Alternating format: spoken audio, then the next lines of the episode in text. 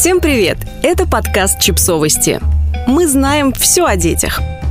Семь вещей, которые бесят участкового педиатра – мы нередко говорим о том, что качество медицинской помощи в поликлиниках часто не соответствует ожиданиям и потребностям родителей. Участковые врачи оказываются некомпетентными, налево и направо выписывают препараты с недоказанной эффективностью и мощные антибиотики, дают устаревшие рекомендации и разговаривают с родителями сверху вниз.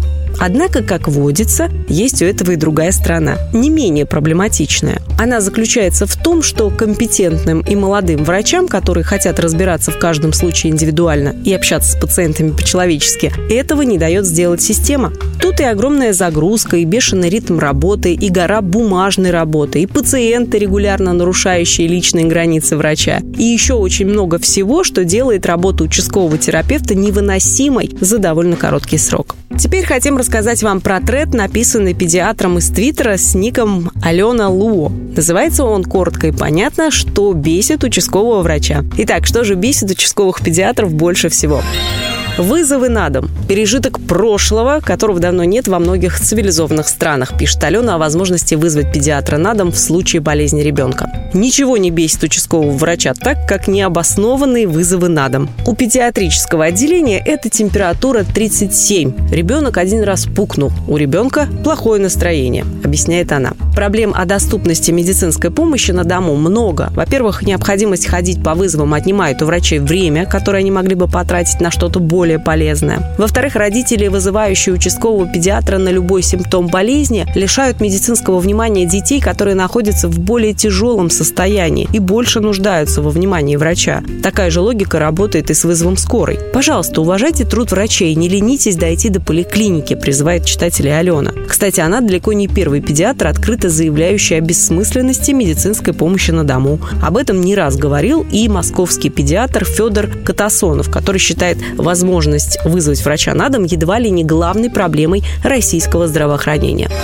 Опоздание – у врача выделено 12 минут на одного пациента, что действительно мало для того, чтобы собрать анамнез, посмотреть пациента, выписать лечение и объяснить все рекомендации. Каждая минута вашего опоздания забирает у врача возможность оказать вам хорошую помощь, объясняет Алена. Она отмечает, что не стоит приходить к педиатру за 2 минуты до окончания его рабочего дня и ожидать от него внимательного и подробного осмотра выпрашивание направлений на анализы. Известный факт. Медицинская диагностика – шутка не дешевая, а потому многие предпочитают сдавать анализы по АМС вместо того, чтобы обращаться в частные лаборатории. Впрочем, как отмечает автор текста, ОМС не резиновый, и он включает четкое количество назначений на каждый диагноз. А потому выпрашивать у врача на всякий случай провести полное обследование организма после перенесенного ОРВИ не стоит, все равно ничего не получится, только нервы и время потратите.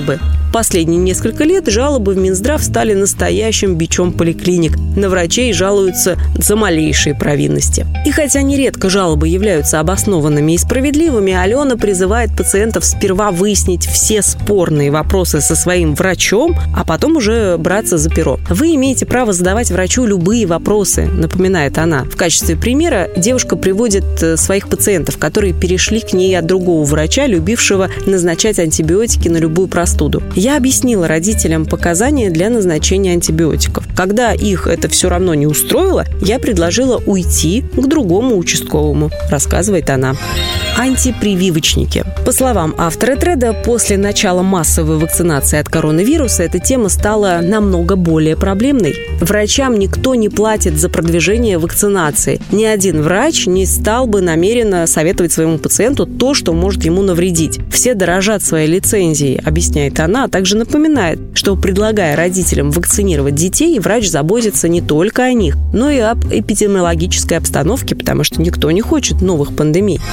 нечистоплотные посетители. Люди в одежде в кабинете, пьяные люди, грязные люди, люди без масок. Мы стараемся поддерживать чистоту своего кабинета, стараемся, чтобы в нем люди не заражались друг от друга, и пациентам было более комфортно находиться у врача, пишет Алена. Она признается, что с удовольствием вела бы приемы с распущенными волосами и без маски, но у посещения медицинского учреждения есть свои правила, которые важно соблюдать.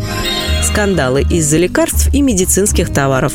Ну и последний пункт – требования халявных препаратов и мелочей, таких, например, как медицинские маски.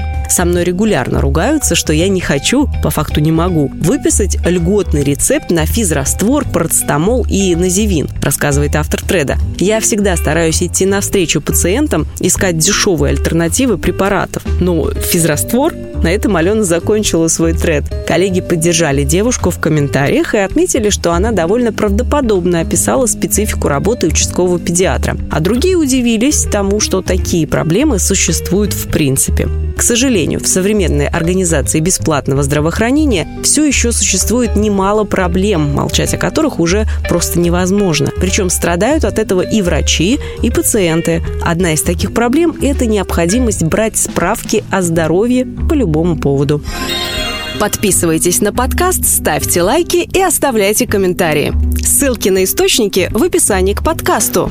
До встречи!